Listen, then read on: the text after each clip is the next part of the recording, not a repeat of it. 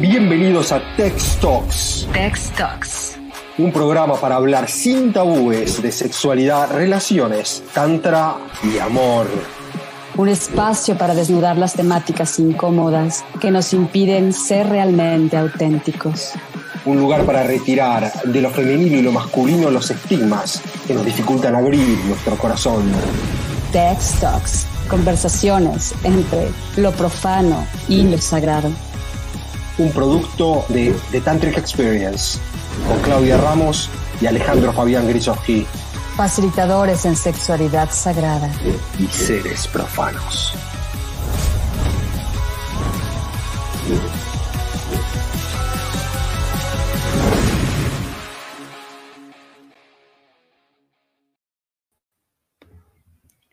Hola. Hola, hola. ¿Cómo, me hace, ¿Cómo me hace bailar esa canción? O sea, yo acá atrás en backstage, así, tan, con la guitarra. Qué pegada esa canción, ¿eh? Increíble. Hola, Alejandro, ¿cómo, ¿cómo estás esta noche?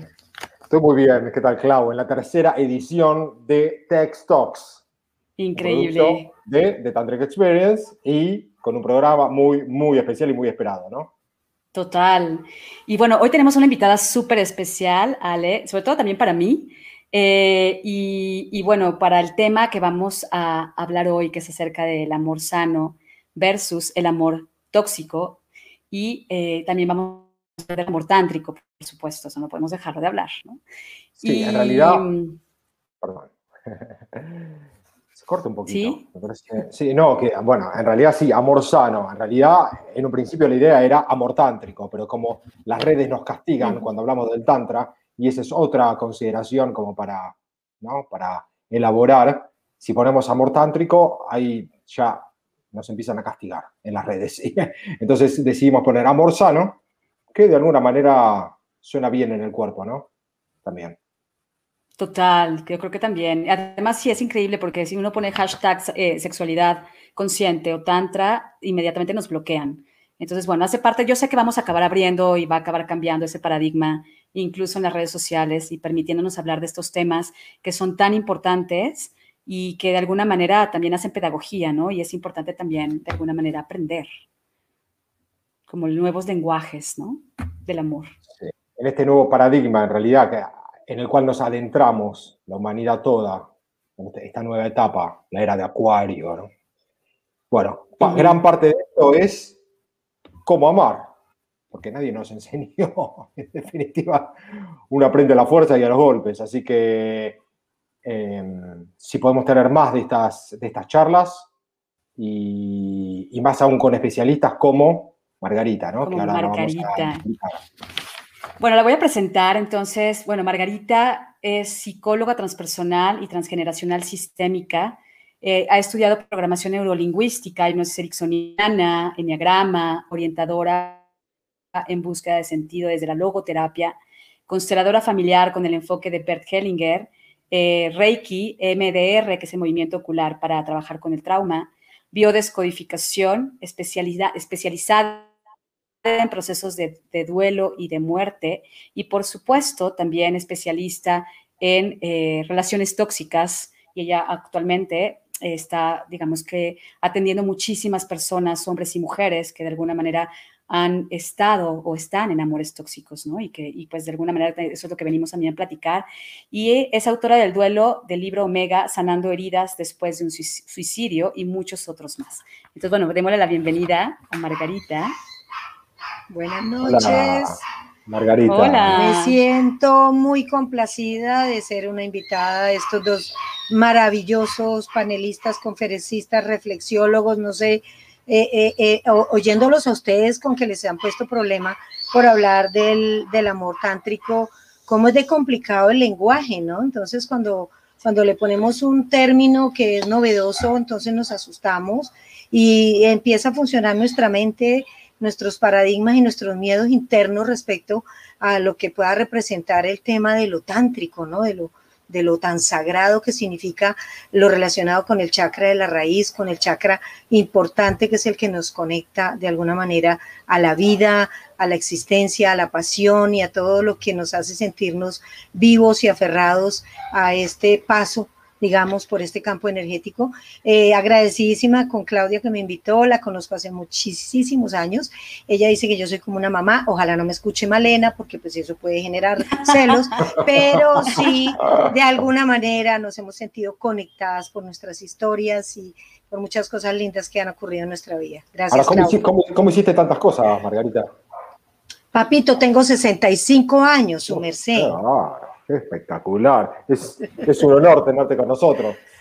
Este... Creo que aproveché la vida porque me, casé muy temprano y, empecé en esta búsqueda siempre. Mm, estuve casada con un eh, psicópata narcisista integrado. Mucho tiempo después de que me di cuenta que era así.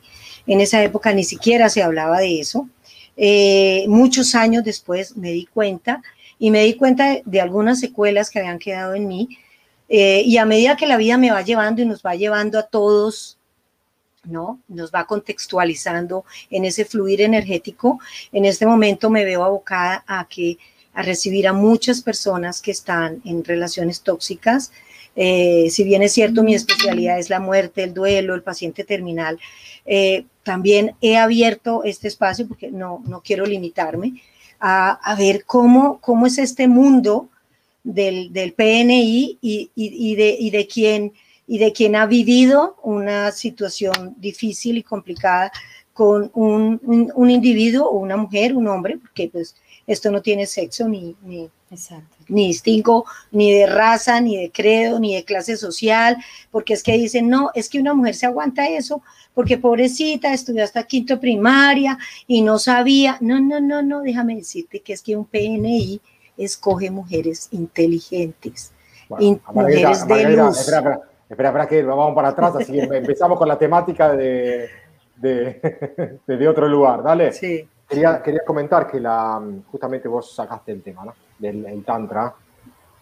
Es muy eh, común cuando uno habla de Tantra, cuando lo nombra, dice, ay, sí, el sexo tántrico, pero bueno, ese es diario, ¿no? Es como la, es la prensa que tiene el Tantra y en realidad no se sabe que es un camino de autoconocimiento, incluso más antiguo que el yoga, más antiguo, que es un camino, es un camino muy profundo que toca todas las áreas de la vida y lo sagrado de cada área de la vida. Así que que la concepción general sea de, ah, sí, el sexo tántrico, hay, hay algo ahí, ¿no? Una, eh, no solo una mala concepción, pero hay, debe haber algo atrás de esto que no, como un manejo de esta temática que no, bueno, no sé si no conviene que salga a la luz, el que la, para que no conviene que la gente se conecte desde ese lugar, no lo sé.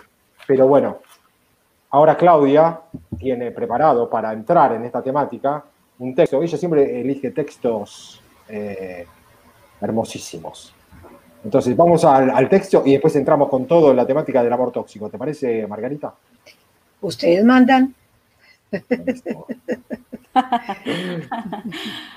Bueno, entonces eh, creo que este, este texto va a, abrirnos como esta puerta en relación. Y es de Pushan Govind, entonces se llama El amor. Al principio vas a necesitar todo el cóctel químico que se desata cuando te enamoras de alguien ese anhelo de estar juntos, de respirar juntos, de fundirse, de desaparecerse en los ojos del otro. De hecho, ese espacio ya lo conoces, ya estuviste ahí, tu deseo más profundo es regresar. Y cuando la química comienza a normalizarse, igual que normalizas el azúcar o el alcohol, aparecen las sombras tuyas y las del otro, todas las heridas que están ahí agazapadas y vas a tener que confrontar las tuyas. Y para eso está el otro. Vas a necesitar esa gasolina del inicio, ese enamoramiento para atravesar tu miedo, tu dolor, tu tristeza, por tantas veces que te sentiste separado del amor. Ahora comienza la verdadera aventura, el proceso de descubrir quién eres. Vas a necesitar ayuda, apoyo, visión y sobre todo silencio y meditación para comprender que el verdadero amor es hacia todas tus zonas, hacia todas las facetas que te hacen humano divino e intemporal.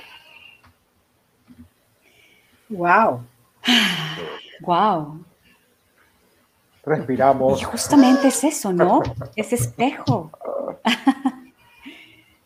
Ese encuentro con nuestras sombras, pero también con nuestra luz, que justamente es como va pasando quizás para mí, un lado, por un lado en la sombra, en el amor tóxico, buscando desde la necesidad, ¿no? Recreando esta, de retornar esta fusión primaria que fue con nuestra madre, para luego eh, también irnos encaminando hacia la luz, ¿no?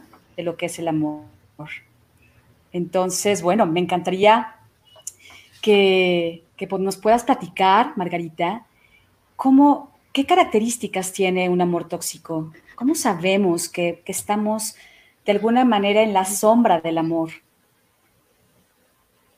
Ok, bueno, yo, yo creo que es importante eso que tú que tú con lo cual retomas, además es que después de oír este poema, uno se siente como en las nubes, ¿no es cierto? Y uno dice, ¿y será posible que cuando el amor, el amor es amor, haya cabida para algo tóxico? Pues sí, sí hay cabida para tóxicos. Sí hay cabida para lo, eh, el veneno que nos puede producir eh, involucrarnos eh, con personas que de alguna manera, ya sea por su condición existencial o ya sea por sus rasgos de personalidad o ya sea porque viene dentro de su característica perversa, nos puede generar un amor tóxico. Entonces la palabra tóxico, vamos a coger el contexto, tóxico. Tóxico es algo que nos daña, que nos envenena, que nos deteriora, que nos mina, que nos despersonaliza, que nos hace destruirnos de alguna manera sutil y que de alguna manera tiene que ver con ese veneno que nos tomamos sin darnos cuenta. Para mí eso es una relación o un amor tóxico, un veneno que yo me voy tomando de manera sutil porque además trae azuquitar, trae miel y tú te lo tomas y te sabía rico y tú no sabes que te estás intoxicando hasta cuando ya tu cuerpo tu mente y tu alma especialmente está totalmente contaminada. Ese es un amor tóxico. Y yo creo que, Margarita, me gustaría añadir que de manera eh, hay unas ciertas, unas ciertas creencias o paradigmas de, por ejemplo, que yo creo que también recrean o nos meten en este amor tóxico desde, la necesidad, ¿no? No realmente desde la libertad, que podría ser más el amor sano. Y para mí, que no importa, o sea, el amor, así, así te maltrate, así te hable mal, así te pegue, eh, el amor es incondicional, hay que mantenernos ahí, que creo que eso es algo que nos han vendido, donde, donde el amor es, no es mutualidad, sino es, es, es incondicional, o sea, no importa, tienes que estar ahí, mantenerte ahí, ¿no? Mira, el amor esto eterno, el amor es eterno, el amor es para siempre también. Eh, es, que también recrea el que hay que quedarnos. Todo esto viene de una tradición judeocristiana, en donde se concibe el amor como entrega, sacrificio, renuncia, eh, incondicionalidad. Yo creo que la palabra incondicional, amor incondicional, nos ha hecho tanto daño. El, hecho de, de, que el amor es sacrificio, yo me sacrifico por ti. Si yo te amo, yo tengo que dar todo por ti, no importa que eso me dañe a mí. Entonces, venimos de una tradición judeocristiana que nos inculcó, y te lo digo porque pues yo eh, crecí en, en colegio de monjas, donde obviamente la religión fue un componente clave en mi vida. Y a mí me tocó hacer un trabajo de reestructuración de creencias y paradigmas para poder entender e ir trascendiendo al concepto del amor, porque el amor lo primero que hace es, es el amor es condicional, ¿sí? Porque es que yo te amo, yo comparto contigo, yo estoy contigo, pero tú también estás conmigo, tú también me das, tú también me retribuyes y los dos nos damos para beneficio personal y para beneficio de la relación. La relación es un sistema que tiene vida per se.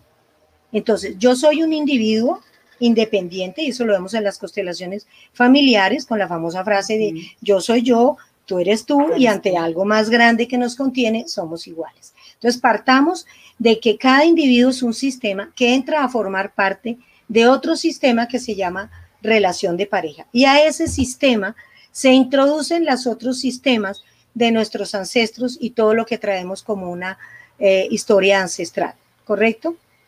Si la relación como tal tiene vida y pertenece a un sistema, pues funciona en la medida que hay equilibrio y hay equidad, e, equidad en el toma y daca. Si no hay equilibrio, si no hay equidad, si no hay un respeto, si yo no valoro lo que tú eres y tú no valoras lo que yo soy, a partir de ese instante la relación empieza a ser tóxica y empieza a ser disfuncional, enfermiza, llamémosla como quiera.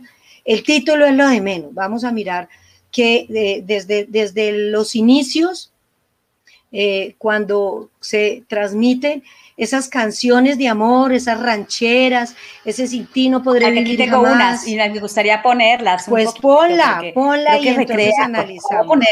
Vale, hasta la cantamos y todo. Yo, yo me ponía a cantar cuando, cuando salía de una herida, de una relación que salía herida, me la ponía a todo volumen.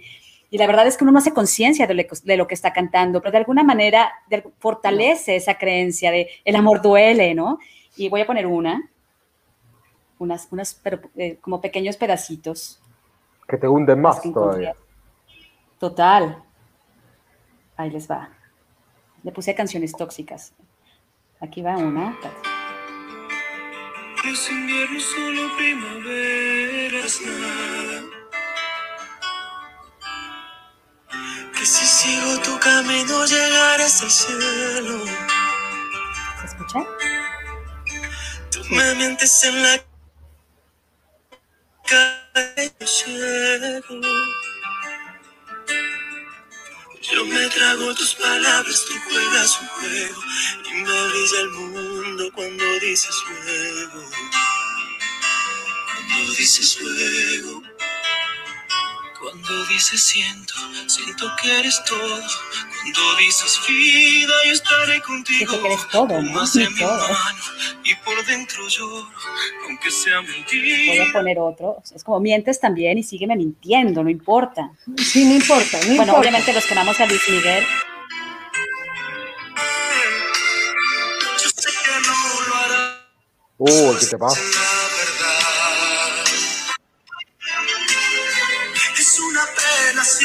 Seguirás doliéndome.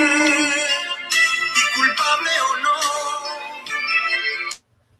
te puedo hacer ya. aquí no se, no se rasga. Miénteme como siempre. Por favor, miénteme. Necesito quererte.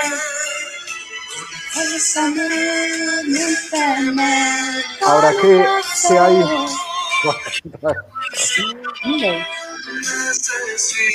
No importa, miénteme con un beso, ¿no? Ahora, ¿qué hay detrás? De, no, no sé si me escucha, porque mi cámara, perdón, chicas, una, una pregunta, porque no... Te escucho perfecto. Yo te escucho Parece bien. que vos me ves bien moviéndome, porque la verdad Sí. que se, me parece que congela otra vez la, la imagen. No, no, no. Yo te... A ver, muévete. ¿Se me ve moviéndome?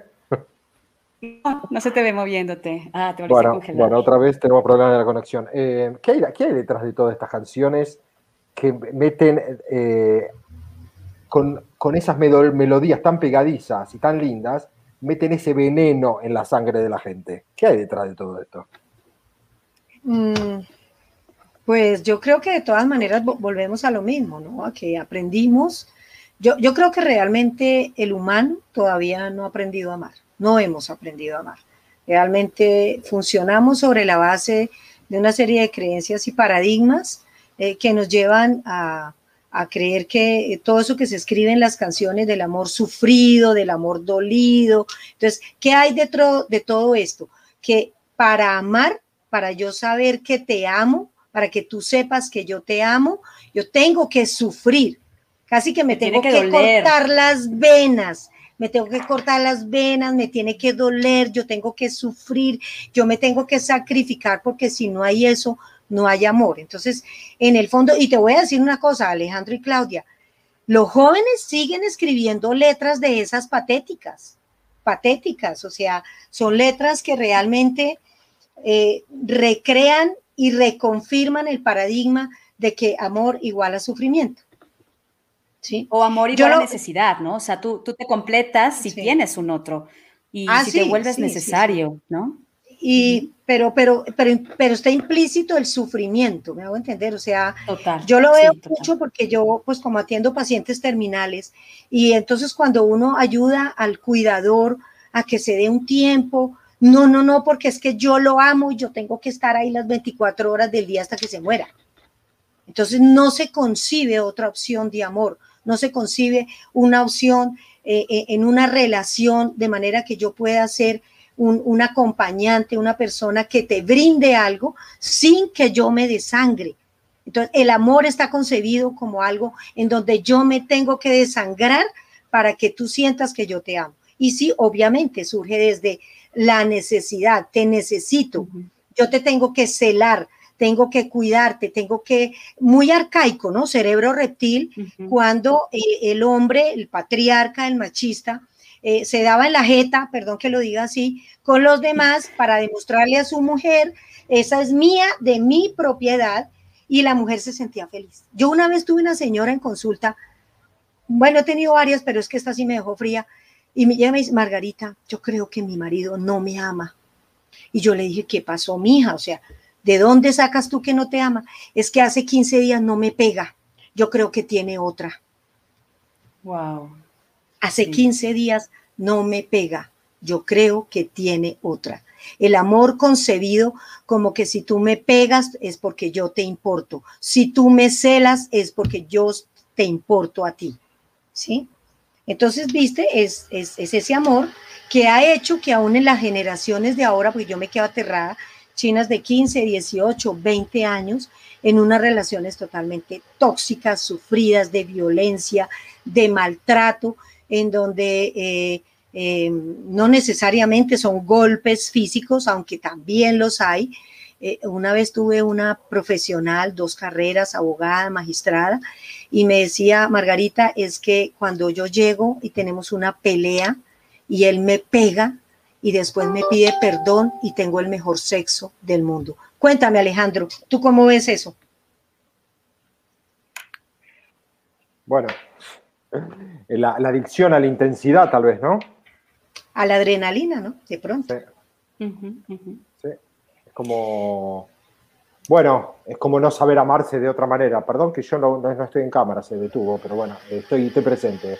Em, sí, ese no. Bueno, no hay escuelas del amor, como dijimos antes, ¿no? Uno. cree entender por las películas de Hollywood, que es veneno también, la mayoría, ¿no? El, bueno, ahora somos, ahora sí, somos felices para siempre. Bueno, habría que ver qué pasa dos horas después de ese final, ¿no? Eh, o tres horas después. Total, es lo que yo siempre me pregunto, ¿qué pasará a puerta cerrada, ¿no? Después de ese aparente final feliz, eh, donde todo parece fluir increíble Realmente se encuentran con que va, no sé, eh, dejaste la tapa del inodoro abierta o cuando este, realmente eh, ahí es donde empieza la dinámica realmente de una relación, ¿no? Como conocerse en la, en la intimidad y en la profundidad de nuestras neurosis, ¿no? Porque finalmente todos tenemos neurosis o todos tenemos, traemos nuestras sombras también, ¿no? y de alguna manera es aprender a, a también a reconocernos con, con esto, ¿no? De alguna forma. Yo creo que lo, que lo que el camino del Tantra brinda es un camino de autoconocimiento profundo y la posibilidad de crear, eh, de ver lo sagrado en la mayoría de las cosas.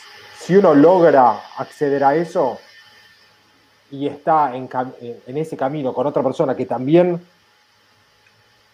lo puede ver de esa manera, todo cambia Mientras que uno no está en ese camino ¿no? de, autoconocimiento, de conexión con lo, con sagrado, es, complicado, me parece, el, tema del amor, ¿no? Es, si no, es como una posesión o em, el, necesitar que una persona esté ahí para llenarlo a uno, básicamente porque uno está vacío, ¿no? No sé cómo lo ves vos, Margarita. Mira, es que yo, yo, yo me remonto a la infancia, ¿no? A la infancia eh, de todos nosotros, ¿cierto? O sea, nosotros llegamos a la vida y establecemos un vínculo de apego con la figura materna y paterna, obviamente, principalmente eh, con la figura materna.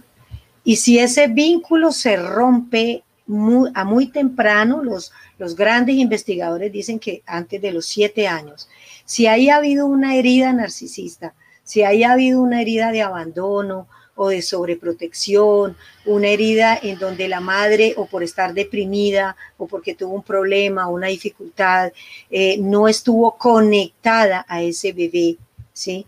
No solamente desde lo físico, sino desde lo presencial espiritual. Entonces ahí, ahí se inicia una serie de trastocaciones de, eh, del individuo desde dos partes de su cerebro.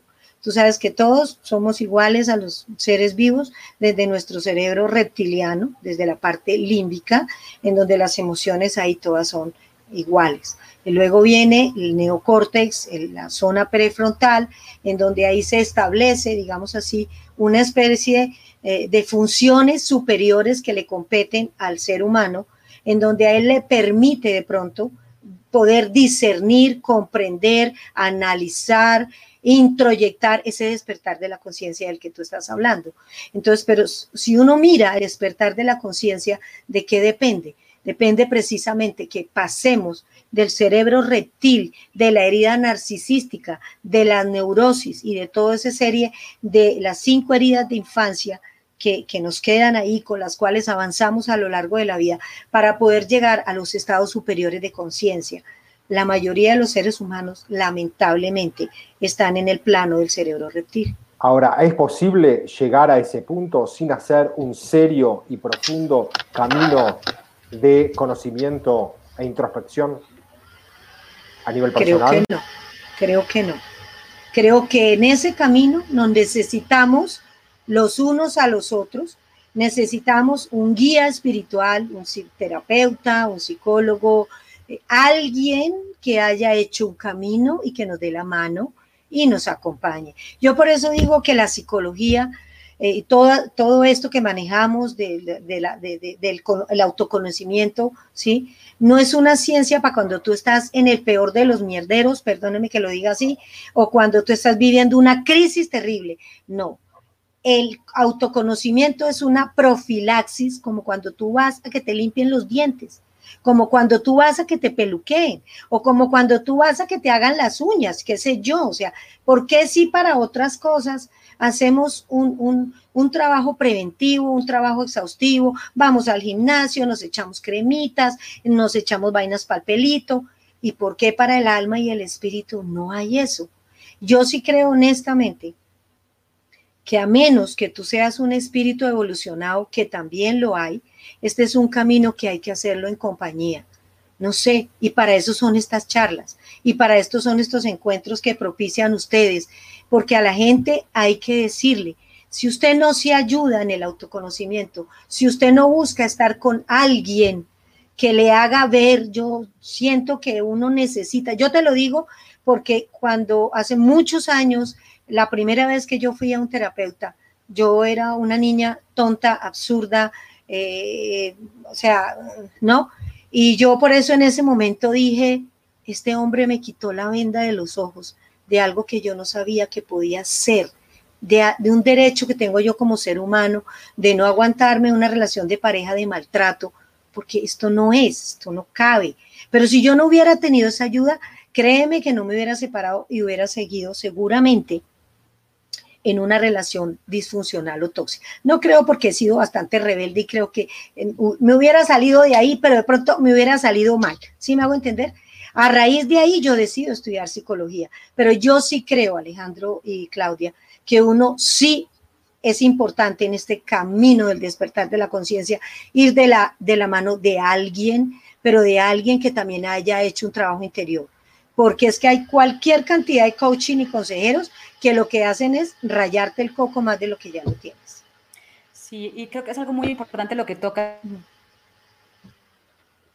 de familias disfuncionales y de alguna manera lo que recreamos en la pareja o en la relación es el amor que aprendimos o que nos dieron y pensamos que eso es el amor. Y muchas veces el amor que aprendimos fue un amor tóxico porque fue un amor condicional distorsionado, porque fue un amor quizás de violencia verbal o, física, en donde te hacían, te manipulan, eh, te retiran el amor. Entonces, de alguna manera, uno luego piensa que esto es el amor. ¿Sí? Como y que eso es natural. que el amor tiene que, tiene que, es natural y que de alguna manera eh, es, es este tira y afloje, ¿no? Y entonces luego vamos y lo recreamos con nuestras futuras parejas y tenemos más de lo mismo. Y finalmente, para mí, por ejemplo, en mi experiencia, que, como dice Alejandro, nadie nos enseña a amar. O sea, nuestros, primeros vínculos primarios se supone que nos deberían de enseñar a amar sanamente, pero también vienen de familias disfuncionales. Entonces, todo es algo que se repite generación tras generación tras generación. Pero yo creo que sí puede haber un, un basta ¿sí? Cuando tú dices, cuando comienzas a mirarte conscientemente, cuando comienzas a transitar una, un camino de conciencia en compañía con un terapeuta o con alguien que de alguna manera te puede guiar a retornar y a o aprender, porque creo que tenemos que reaprender lo que es un amor sano, lo que es un amor donde haya libertad, donde haya amor propio, donde no haya estos apegos o estas codependencias. Y a mí me gustaría que nos hables, Mar, de, de qué, qué nos puede llevar a salir de, de este, o sea, ¿qué tenemos, que, tenemos que, cultivar dentro de nosotros para no recrear más amores que duelen, amores tóxicos, amores de Walt Disney, ¿sí? Eh, donde, hay, donde hay arquetipos que nos fijan de alguna manera y nos venden que esto es el amor, o las películas de Hollywood que decía Alejandro, que de alguna manera creo que siguen haciendo mala pedagogía en relación de lo que es un amor sano, ¿no? Sí. Pues mira, yo hay algo y de lo cual ustedes también saben y es lectura del cuerpo. Lo primero que hay que enseñarle a un niño es lea su cuerpo, porque el primer paso para tú saber que tú, tú estás en una relación que no te está llevando a algo sano o algo funcional es tu cuerpo porque entonces tú empiezas a tener una serie de manifestaciones digestivas, estomacales, eh, dolores musculares, dolor de garganta, migrañas, etcétera, etcétera, ¿sí? Entonces, si hacemos lectura del cuerpo y podemos ir identificando además desde lo que decía Goleman de la inteligencia emocional, entonces si desde, desde pequeños aprendemos a hacer lectura de, hay cuatro emociones básicas y las otras todas se derivan de ahí, ¿sí? Las básicas, que son las mismas que pueden existir en cualquier animalito, en cualquier ser vivo, y las otras que son derivadas como la vergüenza, la culpa, que son propias de nosotros los humanos y que son las que más desarrolla un amor tóxico. La culpa, la vergüenza, porque entonces si, si a mí mi, pareja me pega o me humilla o esto, y yo me lo trago y me callo porque me da pena, me da vergüenza ir y contar y pedir ayuda, porque me van a decir, ah, es que usted, porque generalmente, eh, y eso lo vemos, muchos terapeutas revictimizan a la persona que va y cuenta que su pareja, hombre o mujer, le pegó, le dijo, la humilló, la ofendió y lo primero que dice, ¿y tú qué hiciste? ¿Y tú qué hiciste para que él hiciera eso? Entonces ya de entrada, o sea, eso, es un terapeuta, disculpa, Margarita, no. Sí, así me han llegado a mí que vienen de un terapeuta que te dicen, tú debiste haber hecho algo para que él te dijera eso. Y te responsabilizan. Y de alguna manera te dicen que tú propiciaste. Sí, señor terapeutas, psiquiatras, sí, Como restándole, restándole importancia realmente a la vivencia personal, ¿no? Sí, claro. Entonces, ¿qué hay que hacer? Eh, hablamos mucho de autoestima, de autovalía, de autoconcepto, no, todos esos autos, ¿no? Eh, eh, y resulta que todos esos autos se desarrollan sobre la base de que de creerme a mí mismo lo que yo puedo decir. Pero es que si un niño llega de la, del colegio y le dice, mamá, es que mis compañeros se burlaron de mí y me hicieron, y la mamá y el papá le dicen, ah, eso no le pares bola, eso no, eso, eso, ay, va a llorar por eso, no, no sea tan bobo. O, o mi novia me terminó, no, pues es tan bobo, mujer es lo que hay, hombres es lo que hay, un clavo saca otro clavo. Entonces, si vamos por la vida con esa especie de contentillos, pues el adulto crece pensando que es vergonzoso declararse en una relación tóxica. Y son las que se callan y son las que se ocultan. porque es vergonzoso, porque es o los, ¿no? Porque también en hombres, también pasa en hombres, ¿no? Como diciendo, no, por eso todo el, no, todo el tiempo he dicho, en los hombres es peor, Claudia, ¿sabes por qué? Sí, creo que más. Porque un, hombre no va a salir a decir que su mujer le pegó una cachetada y le, puso la escoba y le puso la escoba en la cabeza. No, porque le van a decir, ¿cómo así? O sea, y usted deja que su mujer le pegue. Usted, usted es un macho, remacho, ¿cómo va a dejar? el hombre lleva más en silencio su relación tóxica que la mujer. La, mujer al menos se victimiza, que tampoco es sano, victimizarse, y puede es salir. Más permitido, ¿no? Es como más, más autorizado, claro. Pero cuando el hombre es el agredido, cuando el hombre es el vilipendiado, el, el, que lo, lo, agreden, lo humillan, lo ofenden, que he tenido casos en consulta de hombres, pero que los han cogido de trapitos a sacudir, es mucho más complicado que el hombre reconozca eso, porque obviamente la vulnerabilidad masculina, su ego, su machismo y todo esto que está implícito en una cultura patriarcal queda en el entredicho. Entonces, la pregunta tuya, ¿qué hacer para salir de una relación? Pedir ayuda. De eso no se sale solo, qué pena. No, porque lo primero que hace una persona tóxica que está viviendo contigo, cuando yo hable, voy a hablar en masculino, pero me estoy refiriendo a hombres y mujeres. Y te voy a decir una cosa, las narcisistas, psicópatas narcisistas maltratadoras son hasta peores que los hombres. Mm. Las mujeres son mucho, ¿por qué? Porque la mujer tiene una serie de habilidades que el hombre las tiene de una manera más camufladita. ¿Y qué psicópata es una experta. Habla de que es un psicópata narcisista, porque bueno, no, todo el mundo tiene esa información, es como muy breve. Eh, ese es un término que se ha venido descubriendo de 40 años para acá. Cuando yo estudié en la universidad, que fue hace mucho más años, eso no existía. Existía la palabra psicópata, pero estaba referido al asesino, al asesino en serie. Serial. ¿sí? Eh, exacto. Entonces, hoy en día hablamos de psicópata y narcisista e integrado. Imagínate, son tres. Psicópata, narcisista, integrado. Quiere decir que ese es el más peligroso porque está camuflado, porque es una persona que a simple vista no se ve, porque es un encantador de serpientes, es súper simpático, es exitoso, es una persona que aparenta y tiene una serie de fachadas y hace, desarrolla una serie de estrategias para poder capturar sus presas, ¿correcto? Es narcisista porque viene, además, entonces voy a aclarar esto. No todo narcisista es psicópata, pero todo psicópata tiene narcisismo, tiene un trastorno narcisista, ¿ok? Entonces, todos de alguna manera tenemos una herida narcisística, todos, todos en mayor o menor grado, pero tener un trastorno narcisístico es otra cosa diferente, hay que aclarar esas cosas. ¿Por qué se llama integrado? Porque es una persona que aprendió, son personas vacías, sin alma, ¿no? Sin sentimientos.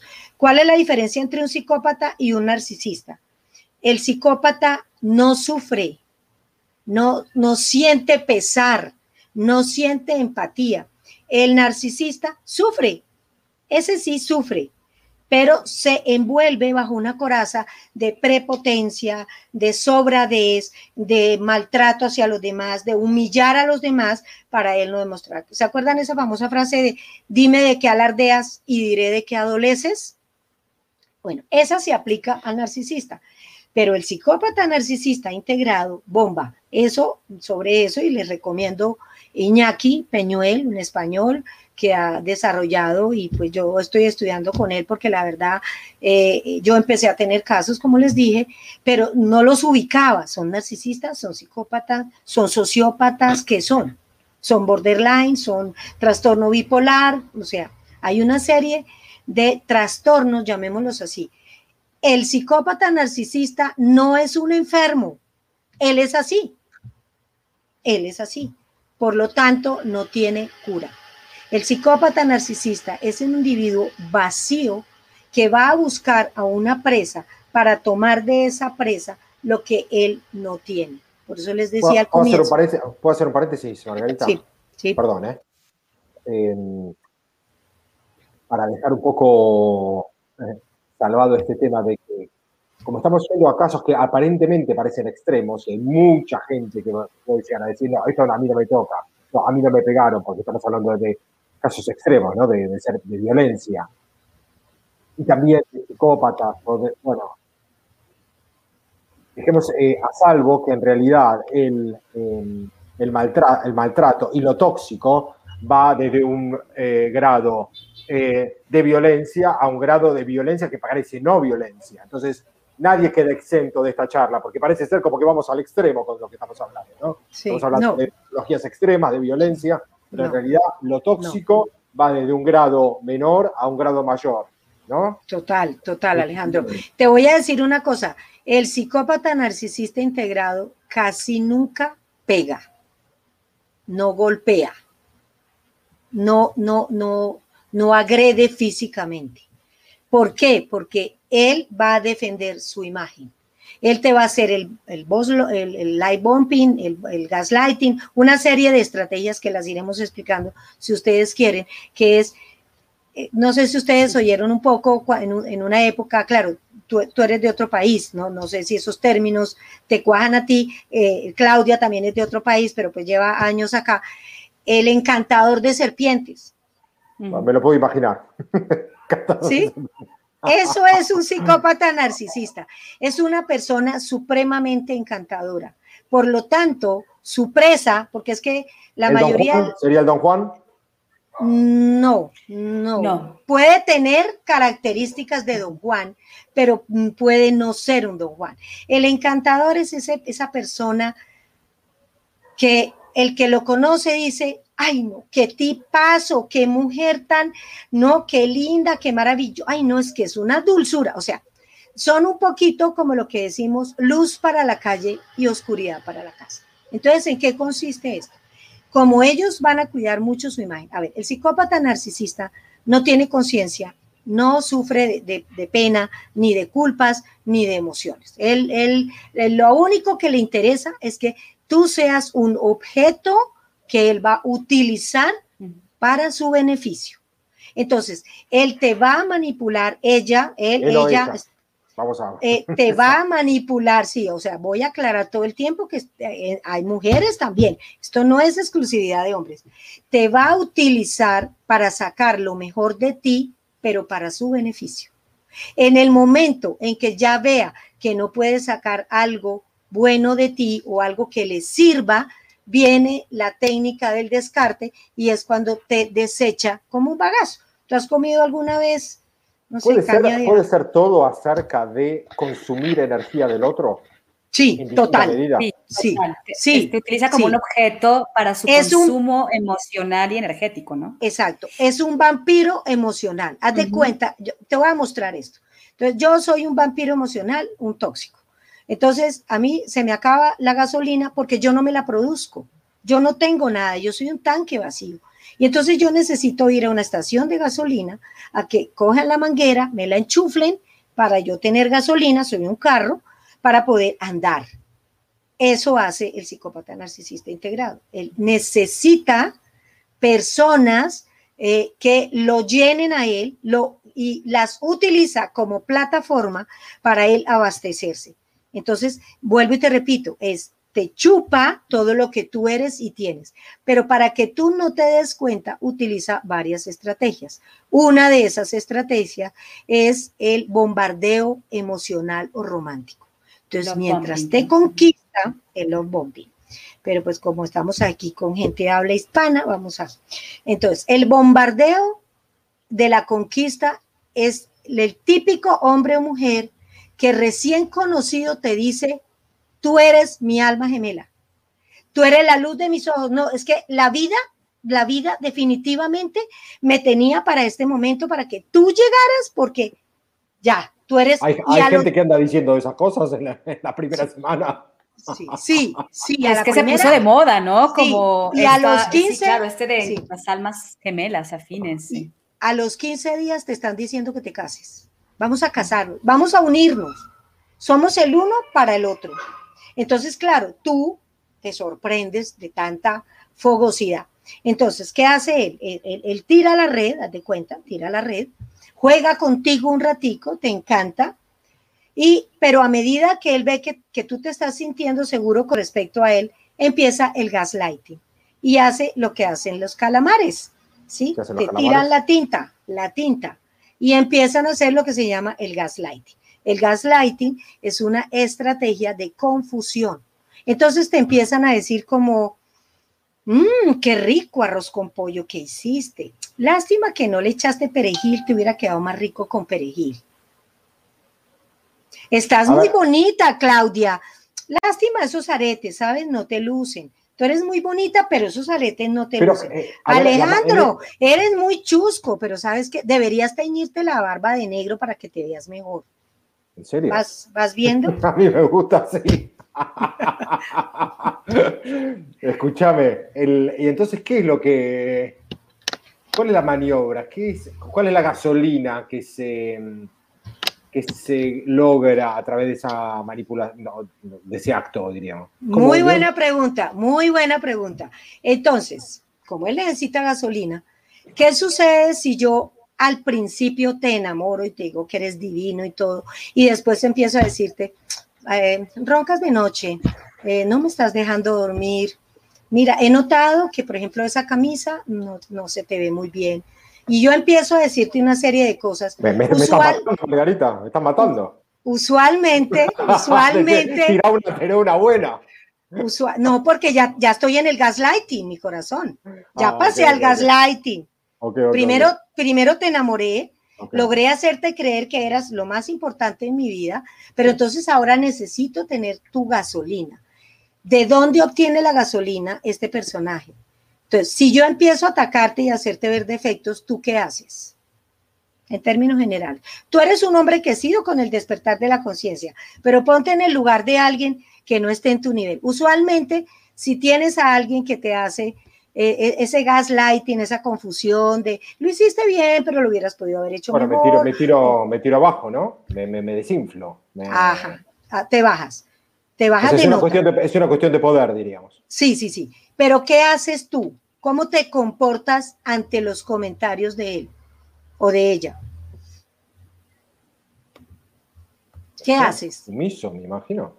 Sí, puede ser, pero ¿qué haces? Te justificas Empiezas a dar explicaciones. No, mi amor, es que me puse estos aretes porque mi, amiga me dijo que... Pero tranquilo, mi amor, si no se me ven bien, si para ti no se te me... Yo me los quito. Entonces empiezo a justificarme, a dar explicaciones, a dar, rezo, a dar razones. Esa es la gasolina. Entonces, cuando él ya te tiene muy, muy, muy abajo, que ve que la gasolina se te está acabando, él vuelve y te ensalza, vuelve y te sube de alguna manera y apenas ve que necesita nuevamente tu gasolina, vuelve y baja. Entonces, ¿qué produce eso a nivel cerebral? Imagínate, una montaña rusa emocional.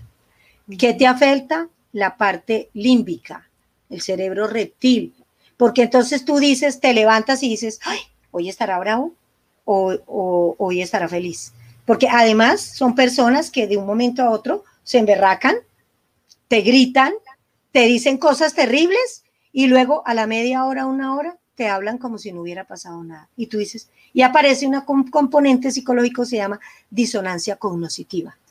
La disonancia cognoscitiva es tú dices, esto es verdad, esto que está pasando es verdad. A ver, el hombre de esta mañana que me hizo el amor y me llevó al cielo y me dijo que yo era la más linda del mundo, esa es la misma persona que ahorita a las 5 de la tarde me grita, me ofende y me dice que mi vagina no le produce placer, porque así lo dicen. Es la misma persona. Entonces, la persona empieza a sentir algo debe estar fallando en mí. Algo debo estar haciendo yo mal porque Él tan perfecto, tan lindo, tan increíble. Además, gracias que me ama porque yo tan imperfecta, porque el gaslighting consiste en hacerte ver inadecuado, en hacerte ver inútil, en hacerte ver imperfecto, falible, que fallas en todo. Y se forma el círculo, porque entonces tú empiezas a desarrollar un miedo y entonces por miedo a no fallar, para que él no te lo diga, pues fallas más. ¿Sí? Ya, me está ahogando esta situación. la, estás, contando tan bien que ya me está, no la puedo escuchar más. sí. Este, bueno, entonces, mm. ¿qué pasa? Cuando alguien llega al consultorio, ¿tú crees que es muy fácil hacerle ver a un hombre o una mujer en la trampa en que está metida? No es fácil. Porque esa persona ya ha hecho mella en ti. y ya te llevó a un grado de despersonalización tal en donde tú dudas de ti, porque él te ha convencido de que la que está mal eres tú y que dale gracias a la vida de que a pesar de lo mala que eres tú, yo estoy aquí contigo. Además, sabes que te convencen, te, te van aislando, ¿no? Te van aislando del contexto de apoyo, porque lo que primero busca un depredador de estos, porque es que este es, este es el campeón de los tóxicos. ¿no? Hay otros tóxicos más suavecitos. Sí, pero es que vamos, a lo más suavecito porque... Pero, pero es que vamos a hablar de este... Tortura, sí, tortura, ¿no? Pero es que, ¿sabes? Vamos a hablar, estamos hablando de este. Yo le decía a Claudia, hay que hablar de este porque este es el más camuflado, porque al igual que, el, que el camaleón, se camufla en la bondad. Entonces, después de que el depredador te aplasta, de pronto puede llegar con un ramo de flores y un helado y te dice, mira mi amor, pensé en ti, te he visto tan deprimida, la verdad te estás poniendo tan feita, mira, te estás engordando, el pelito se te ve tan feito que mira, para levantarte el ánimo yo te traje estas flores y este helado tan delicioso. Y ahí entra la disonancia cognitiva. Y tú dices, o sea, como este hombre tan lindo, tan maravilloso, pero a la vez es esto. Entonces la persona empieza a pensar, si yo mejoro, si yo cambio, si yo doy de lo que él me pide, él va a cambiar. Entonces la adicción se produce porque tú quieres que esa persona se comporte como al comienzo. Y eso nunca va a pasar. Porque el comienzo era una estrategia. ¿Sí? Sí. Nos quedan 10 minutos, entonces no sé si también nos puedas compartir digamos, cómo, cómo poder de alguna manera salir de, caer en manos o en redes de personas tóxicas, ¿no? Eh, o incluso pues también hasta, no sé, si yo empiezo a reconocerme como tóxico o tóxica, que como dices tú, mm, no sé si, si hay esa empatía de poder reconocerme como un espejo que nos pene, no, no, o sea, los, los no, no sucede, porque la no se reconoce. De espejo, las neuronas de espejo no se desarrollaron. No, no, hay empatía, no hay. Entonces, es muy difícil uno reconocerse como una persona tóxica, psicópata, narcisista integrada, misógena, como la quieras llamar, sí, bueno, misógeno es un término solamente para hombres, por eso no lo he querido emplear, por eso empleo el otro que compete a eh, cualquier género. Eh, la persona no lo va a reconocer, porque la primera característica, primero lo que acabas de decir, no hay células espejo, por lo tanto, no hay empatía y por lo tanto, para la persona, lo que está haciendo es normal, es natural. Tú eres la que estás mal, tú eres el que está mal. casos extremos, Margarita, porque la, uno puede ser tóxico, aún sin llegar a eso, puede ser un negativo, puede ser una... Eso es tóxico también, sin llegar a los extremos, ¿no? Sí, sí, sin llegar a los extremos. Lo que pasa... Yo me puedo dar cuenta que estoy siendo negativo. Yo puedo, de alguna manera, haciendo un camino de autoconocimiento, decir, bueno, yo estoy siendo realmente, eh, puedo cambiar. Estoy eh, creando dolor en esta pareja. ¿Por qué no me voy a dar cuenta? O sea, siempre hay un grado de empatía que uno puede llegar a tener. Por eso te, das cuenta, es que eres empático. pero es que eres te das empático. Cuenta, es que ya eres un psicópata narcisista, donde ya no se desarrolló esa empatía, donde tú no te das cuenta que tú eres tóxico. Tú sientes que estás bien y que el otro es el que, el que no está bien. ¿Sí? Y porque siempre están proyectando en el otro sus neurosis, y su sombra, ¿no?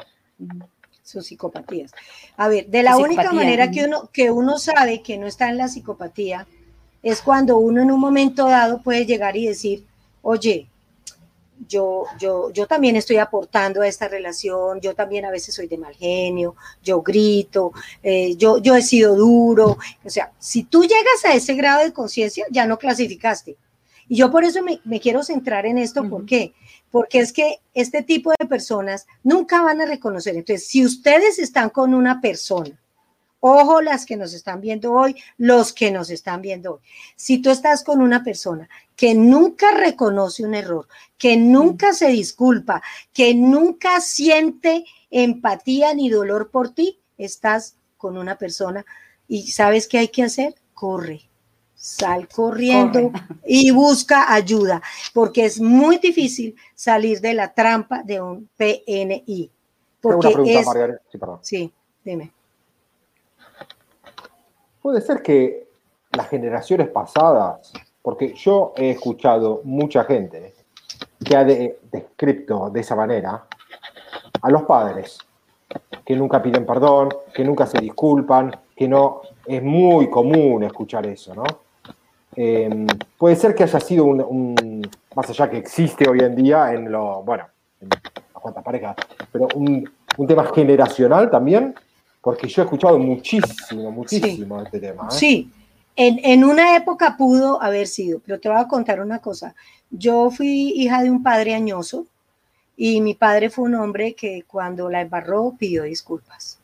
Y venía de una familia patriarcal, machista, Em, paisa, ¿no? Muy, muy, muy, el paisa es muy, yo tengo la razón, sí.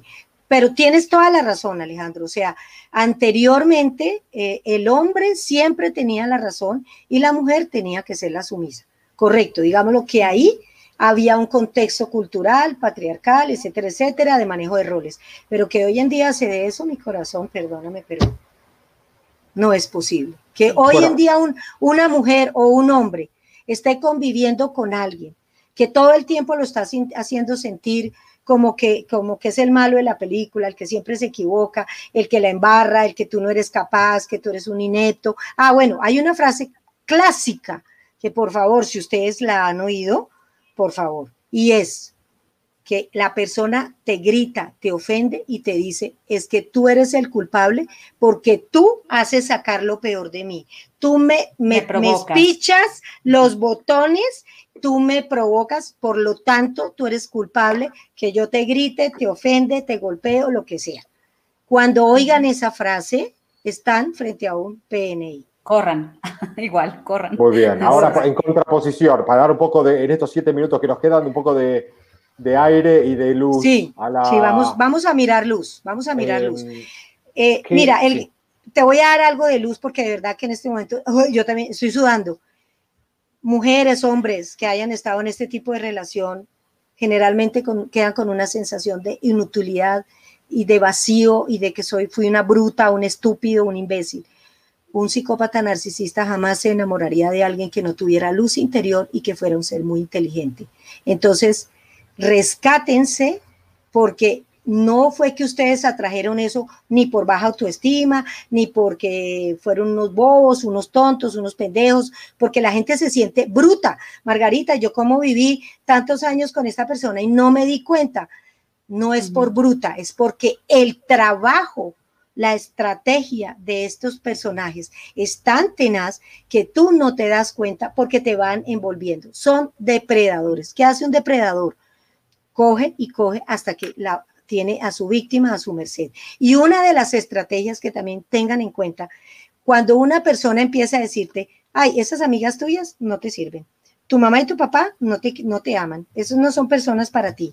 A ti, yo soy el único, el único que te puede ayudar. Yo soy el único que te ama. Yo soy el único bien para ti. Cuando ustedes escuchen a una persona decir eso, corran. Muy bien, Margarita. Ahora vamos a hablar del amor tántrico en los tres minutos que, nos queda. Este, y de. Mm, ¿Qué es? Hablamos un poquito de esto, Clau, ¿qué te parece?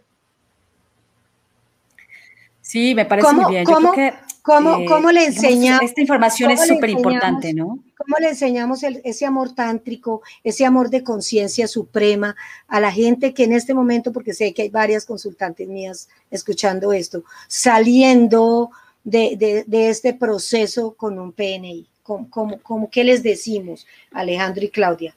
Pues digamos, desde, para mí, desde mi experiencia, porque pues yo también he estado en relaciones tóxicas, ¿sí? Y, y todo lo que he compartido de alguna manera me resuena porque yo he estado ahí también, ¿sí?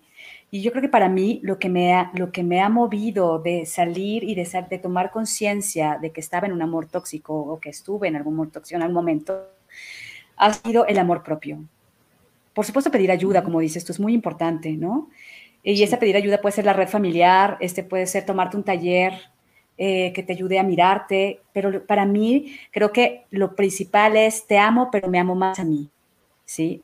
Es aprender a amarse y a volverse a mirar y a reconocerse de que todo, ya eres suficiente, que no hay nada malo en ti, que ya eres valioso y que no, la, la, felicidad no depende de un otro, sino que siempre depende de ti mismo y que no, no, necesitas a un otro para sentirte amada o amado, porque el amor ya está dentro de ti, porque el universo ya eh, nos ama de alguna manera, ¿no? Entonces, eh, digamos, eso lo que poco perdías de mi experiencia es, esto, te, te, amo, pero me amo más y no te necesito, ¿sí? Porque ya estoy, me estoy, me estoy completando, eh, yo estoy, digamos, de alguna desarrollando los recursos que yo necesito para darme mi propia felicidad y para y para estar conmigo, ¿sí? Al menos eso es para mí, no sé para ti, Alejandro, cómo ha sido para ti desde esta Siempre habla tan, tan maravillosamente, Claudia. Y un poco la... un poco el, el, camino espiritual es justamente llegar a esa... a tocar el espíritu.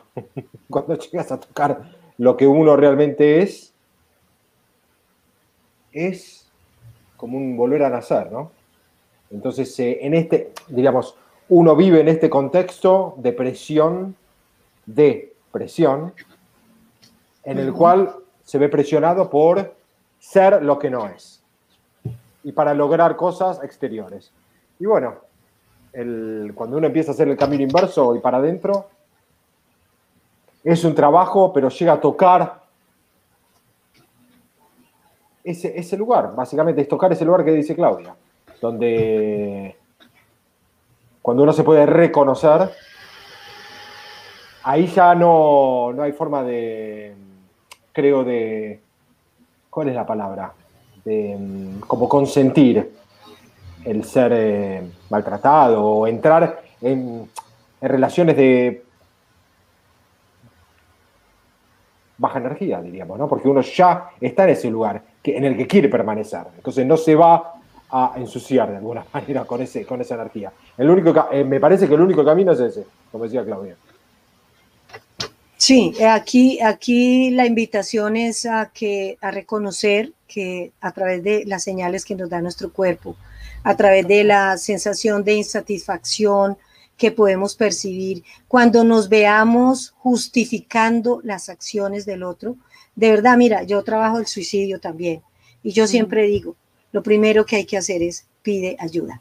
Cuando, te, cuando tú te veas volviendo con una relación tóxica, ah, con una pareja que fue tóxica, que te hizo daño, y tú vuelves y además lo justificas, ¿no? Y le, le, le, das em, explicaciones a lo que él, él hizo, en ese momento tomen conciencia. Lo que pasa es que no es tan fácil, Alejandro, tomar conciencia cuando se está en una relación tóxica adictiva, porque vuelvo y te digo, los daños son cerebrales. Entonces, pidamos ayuda, pidamos ayuda así, eh, así digamos que en un momento dado, no sé, es que, es que de verdad, es que yo te digo, tengo gente que a veces dura un año para poder salir de una relación tóxica, eh, porque el, el, trabajo psicológico neuronal que efectúan estas personas hace que tú creas que tú estás bien que, en esa relación es lo que es y que es lo que te mereces. Yo insisto, insisto, eh, ya somos adultos, podemos ir a talleres y todo eso, pero yo insisto, la educación está en los niños, en ese amor propio que se le debe dar al niño, en esa inteligencia emocional que se debe desarrollar. Eh, eh, la educación debe ser eso. Entonces, por favor, si en este momento nos están viendo mamás, papás, abuelita, lo que sea, ¿sí? Propendan por el desarrollo de las habilidades y destrezas emocionales en los seres humanos para que podamos llegar a eso que dijo Claudia y que dices tú, que es el amor propio. Porque si yo no me amo, si yo no me respeto, si yo no conozco mis límites de lo no negociable, voy a ser una presa fácil de un depredador. Y creo que es importantísimo lo que compartes, un poquito como esta, esta, esta los que somos madres sobre todo, el tocar mucho a nuestros hijos, abrazarlos mucho, decirles mucho lo que les amamos, pedir disculpas como padres cuando nos reconocemos que nos hemos equivocado, ¿sí? Eh, de alguna manera reconocer sus emociones, validarlas, porque cuando, si no hacemos gaslighting, ¿no? Como decir, ah, no, no, no, este, e, eso, eso no, no te enojes porque enojarse y uno empieza realmente a, a crear futuros depredadores, ¿no? Y también una, eh, mal, pegamos, maltratamos, enseñamos que el amor es dolor. Entonces creo que todo comienza con crear familias funcionales nuevamente, con ser padres y madres o hombres y mujeres con conciencia, comenzar a identificar el sentido del amar y del, ama, del amor y del amar, ¿sí? Creo que eso es súper importante. Sí. Porque si, lo, si la persona no lo mama de ahí, el amor propio, después se venga, uh -huh. que se convierte en el que perpetra lo que estás diciendo vos. Sí, sí, Entonces, sí. bueno, por eso mismo saqué el tema de que era generacional, el tema de los padres no pidiendo perdón y nosotros teniendo, bueno, los hijos eh, igual rindiendo honor a los padres, pese al pase lo que pase, todo un tema de educación judío-cristiana, bueno, es infinito, ¿no? Pero sí. bueno, ya nos estamos quedando sin tiempo y sí. la verdad, Margarita, un lujo tenerte con nosotros. Un lujo. Total. Faltó Podemos tiempo, un faltó segundo tiempo. programa. Sí, Sí, tiempo, sí, total. Sí. Faltó Hola. tiempo porque ahora, ahora, ahora, eh, ahí las dejamos en stand-by para entonces en el próximo programa ya presentar cua- qué herramientas podemos tener para salir lo que llama Iñaki contacto cero. El contacto cero significa cómo salir de una relación tóxica transformada sin caer o incurrir en volvernos un depredador porque entonces muchas veces lo que tú dices Alejandro, como yo viví esto, entonces yo ahora me convierto en eso en la próxima relación que llega, ¿no? Entonces, eh, para poder salir de manera sana, edificado, construido, sanado interiormente, porque de alguna manera, pues esta relación eh, que en un momento dado puede dejarnos devastados, también puede eh, permitirnos ese despertar de la conciencia y esa sexualidad tántrica de la que ustedes tanto hablan, que, que, que es el, el, el Que están sentirnos opuestos, que están opuestos. que están opuestos a todo lo que hablamos hoy. Entonces, por favor, los que están aquí viendo lo que estos dos maestros hablan de sexo tántrico es todo lo contrario de lo que yo les acabo de decir hoy. no, y creo que más, más que sex- sexo tántrico, porque el tantra no solamente se centra en la vida Sí, tántrica. sí, no, bueno, es la claro, conciencia, sí, sí. la, La conciencia conciencia tántrica. Tántrica, sí. Sí, sí. Sí, sí, para que no nos veten, no, no, no nos veten. Sí, porque si no, hashtag. Sí, sí, no, no, estamos hablando de conciencia tántrica, estamos hablando de ese nivel espiritual que no tiene nada que ver con la religiosidad, que no tiene nada que ver eh, con ese amor sufrido, ese amor, ese amor de, de, de, de- de yo me corta las venas, así sea por los hijos. Justamente, justamente. no. Todo eso de cortarse las venas es no verse ni a uno ni ver al otro. Así es. Y el mundo Sí. tántrico es acerca de verse uno para poder ver al para otro. poder ver al otro. Y otra cosa, el amor no es incondicional. El amor Exacto, requiere de un equilibrio, de Mutualidad. unos límites y de un decirte, así sea mi hijo, mi papá, mi mamá, mi pareja, decirte, estar contigo me hace daño, por lo tanto me voy. Me voy, así sea un hijo. Excelente. Total. La segunda parte. Acá ya pide la segunda parte, Margarita. Te comprometemos, ¿eh? Con mucho gusto, un honor. Libera, libera Un tu agenda, por favor, ustedes. Margarita.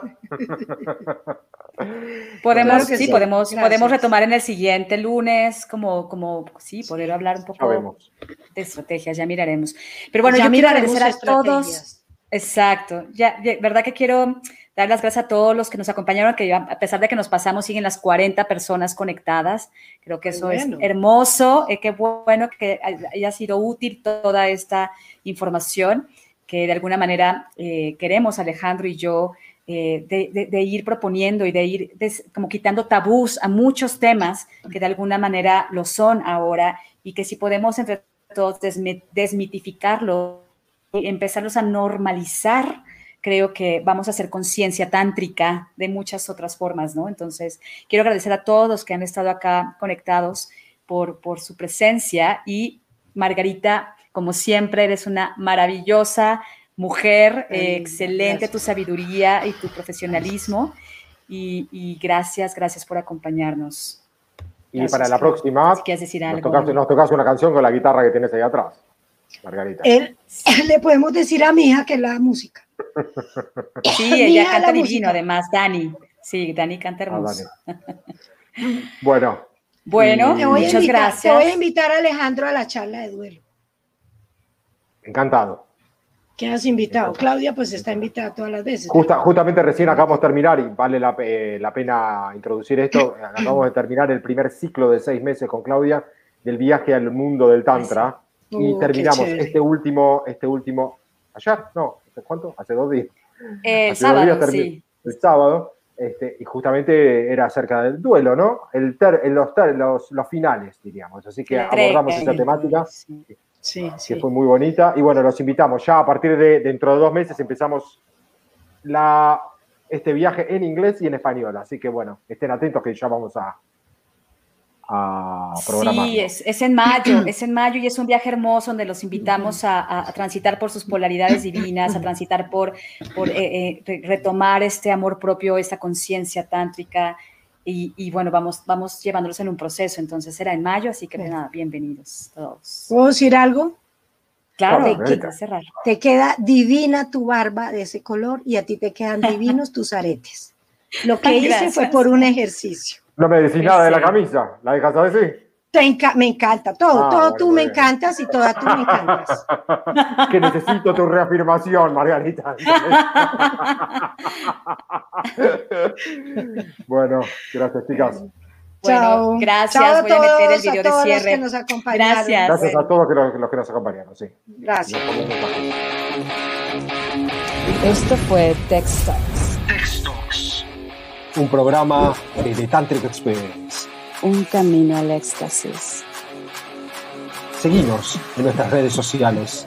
Nos vemos pronto en el próximo episodio. Que el erotismo, la sensualidad Te acompañe.